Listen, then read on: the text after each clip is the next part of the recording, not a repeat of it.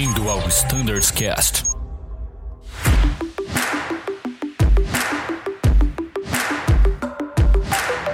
Fala pessoal que escuta o Standards Cast, bem-vindos a mais um episódio. E hoje a gente vai falar um pouquinho sobre o A320.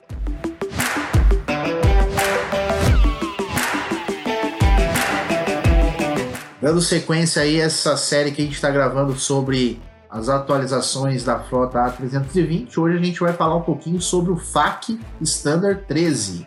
E para isso eu tenho aqui hoje o Pedro Raposo e a Bárbara, que são flight standard do A320, para falar um pouquinho com a gente. Muito bem-vindo, pessoal! Fala pessoal, fala Tiagão, Raposo, tudo bem? Mais uma vez, obrigado pela oportunidade. Valeu, pessoal. E aí, Tiagão, Bárbara, prazer estar aqui com vocês. Isso aí, gente. Então, já de bate-pronto, eu faço a pergunta para vocês. O que seria exatamente o FAC Standard 13 que está sendo incorporado aí na nossa frota A320? O que, que ele traz de melhorias aí para nós? Então, Tiagão, é, essa atualização do FAC, ele proporciona, a Airbus trabalhou bastante para melhorar os cálculos do sistema ROLL-OPS. Então, tiveram diversas melhorias de, de, de cálculo, além de melhorias na, na parte de segurança mesmo, né?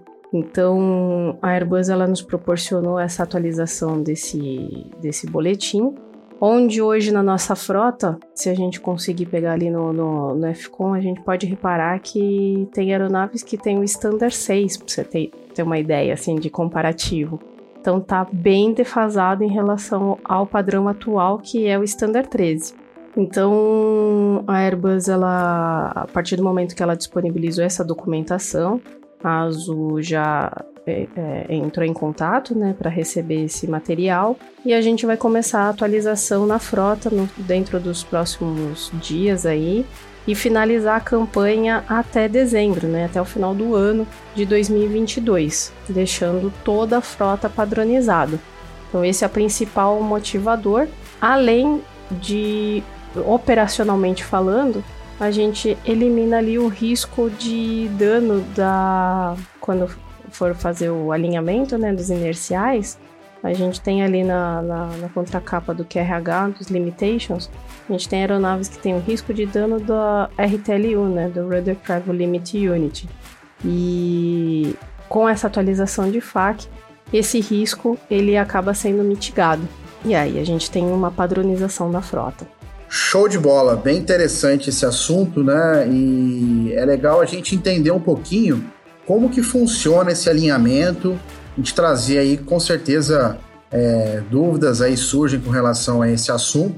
É, Raposão, ajuda a gente aí então, como que a gente pode fazer esse alinhamento ali durante o preliminar cockpit preparation? A gente sabe que o piloto chega na cabine, ele pega os limitations ali que está na contracapa e ele se depara, por exemplo, com uma aeronave que tem risco de dano aí, IES, é, com relação à RTLU. Como que ele vai fazer esse alinhamento de forma correta para prevenir esse dano? Bom, vamos lá, Tiagão, interessante. Então a aeronave tem o risco de dano na RTLU, a gente já conferiu na contracapa do nosso QRH.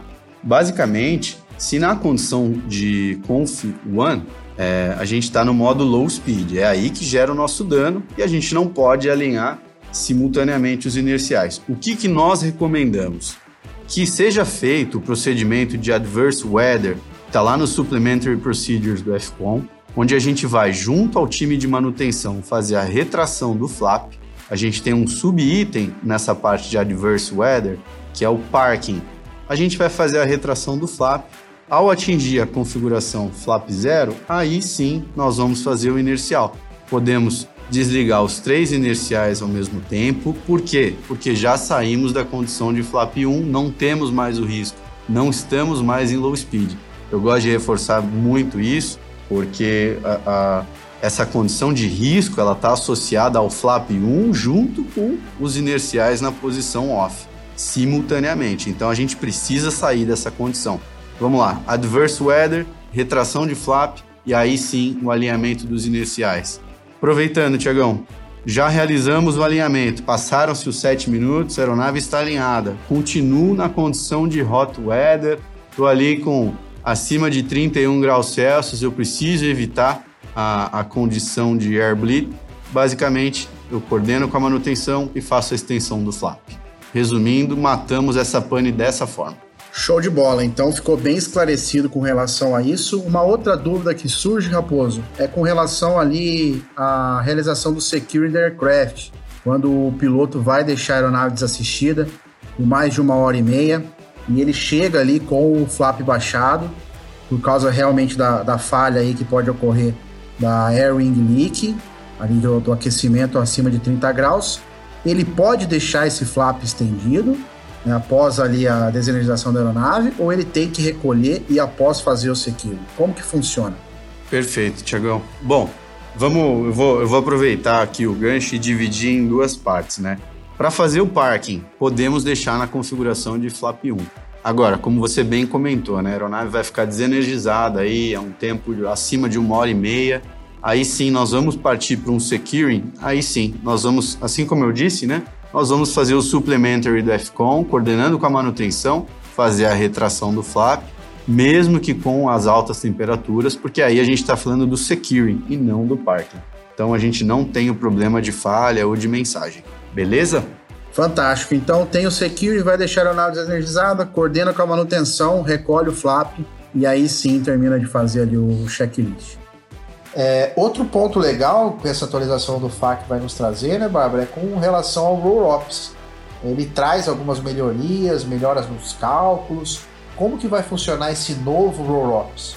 Isso, Ti. Para nós, uh, piloto, uh, operacionalmente falando, a gente não consegue perceber isso, né, claramente. Mas é, ele traz vários improvements aí de, de, de cálculos do, do, do sistema Porém, em contrapartida, a própria Airbus, ela, com, esse, com essas é, melhorias nos cálculos, foi de, de encontro com o Santos Dumont.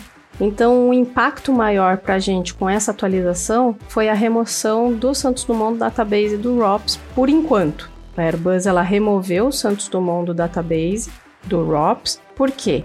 O ROPS ele ficou muito acurado, muito sensível. Então os cálculos deles, dele ficou muito aprimorado.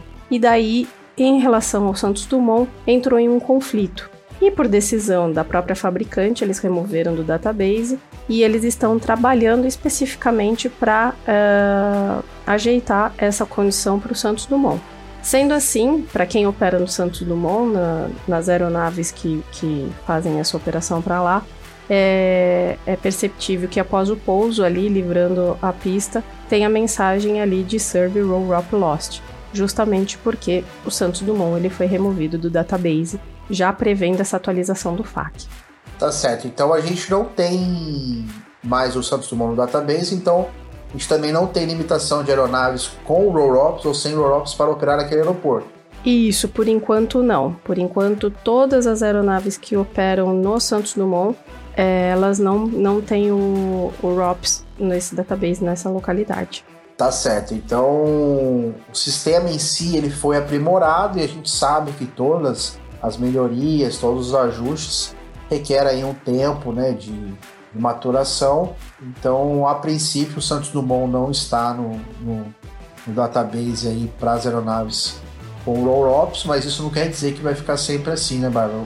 Pode ser que no futuro o Santos Dumont volte a constar no database e a gente tem essa funcionalidade também naquele aeroporto. Exato, exato, Ti. Justamente a fabricante a Airbus ela nos forneceu aí um prazo estimado de aproximadamente dois anos para trabalhar nesse, nessa modificação, nesse ajuste do, dos cálculos do, do FAC em si para contemplar o, o, Santos Dumont. Afinal de contas, ele é uma ferramenta muito importante, né? Ela, ele nos, nos permite ter uma, ajuda, né? Ele, a gente tem um adicional aí durante as aproximações e é interesse da Azul e, e da Airbus trabalhar nisso para nos devolver essa funcionalidade para o Santos Dumont. É, a gente sabe que o Santos Dumont é um aeroporto específico, ele, ele é um aeroporto ali que que requer ali um, um, um trabalho mais afinado com relação ao fabricante, ao operador, e não seria diferente também para essas funcionalidades. A gente lembra de uns anos atrás que a gente precisou calibrar ali o database do, do GPWS, então o Santos Dumont realmente ele tem as suas particularidades com relação a, a onde ele está localizado, a posição geográfica. Uhum. Então, tudo isso vem sendo trabalhado e desenvolvido. A gente ter cada vez mais ali é, sistemas confiáveis que elevem ali a segurança dos nossos voos naquela localidade. Ô Bárbara, a gente falar um pouquinho então sobre o calendário aí de atualização do, dos fax. Uhum. Como que vai funcionar essa instalação? Já está ocorrendo ou ainda a gente vai iniciar o, essa agenda de, de atualizações? Então, Tiago, nós estamos trabalhando para que essas atualizações, hoje a gente não tem nenhuma aeronave atualizada, mas que a gente comece aí dentro dos próximos dias, ao longo desse mês, para que a gente consiga fazer a atualização até, né, a gente cumpra essa atualização até o final do ano. A gente acredita que até o, hoje, é dia 6 de setembro, até o final do mês a gente já comece a ter as aeronaves sendo atualizadas aos poucos. E como você já disse, né, reforçando aí a nossa atenção em cada início de voo ali no preliminary, checar o, os QRHs, porque como a gente já disse em outro podcast, a gente está sofrendo várias modificações na frota visando a padronização dela, deixando a frota cada vez mais padronizada com relação aos sistemas. Então é super importante em cada voo a gente checar com atenção o QRH, os limitations, os OABs aplicáveis, enfim. Então estamos planejando aí começar até o final do mês. Maravilha, né? eu não canso de elogiar né, o, o, aquele limitation na contracapa do QRH, como eu acho necessário para o piloto se ambientar como o, a gente comentou. A gente tem várias aeronaves com várias atualizações, isso é normal, vai continuar tendo. Aeronaves com OEB, aeronaves com ELAC instalados, diferentes, versões de FAC. Então, quão importante é realmente aquele, aquela consulta ali antes da gente iniciar realmente a nossa rotina operacional, de ver qual aeronave que a gente está voando, a gente entrar realmente ali no, no loop, e isso aumenta a consciência situacional, traz para a gente várias informações é, pertinentes ao nosso voo. Então, sem dúvida nenhuma, a gente deve utilizar ali uh, os limitations para ver não só uh, o risco de dano da, da, RTLU, mas como um todo e, e consultas de OEB, etc. Exato. E mais uma vez agradecemos, né, Thiago? Foi um trabalho bem. É um trabalho bem minucioso. Nosso. O Raposo está aqui, ele, ele que foi idealizador desse projeto. E a gente só tem a agradecer a ele porque facilita muito a nossa vida, ainda mais numa frota tão, tão complexa com relação às configurações, né? Sem dúvida nenhuma.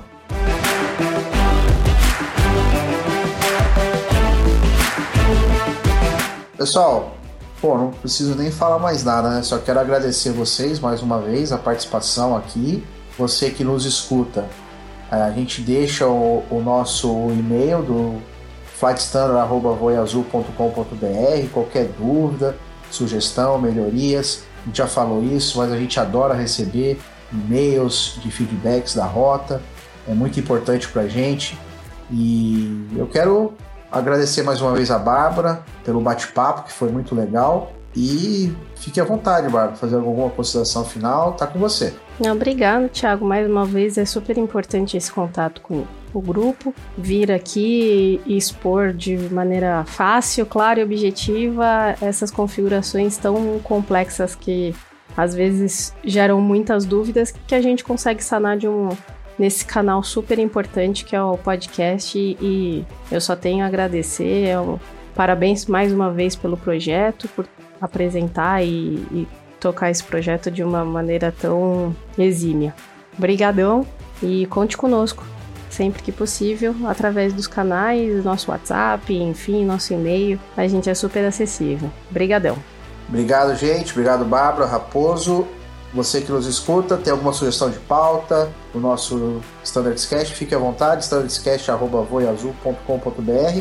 Até uma próxima e tchau!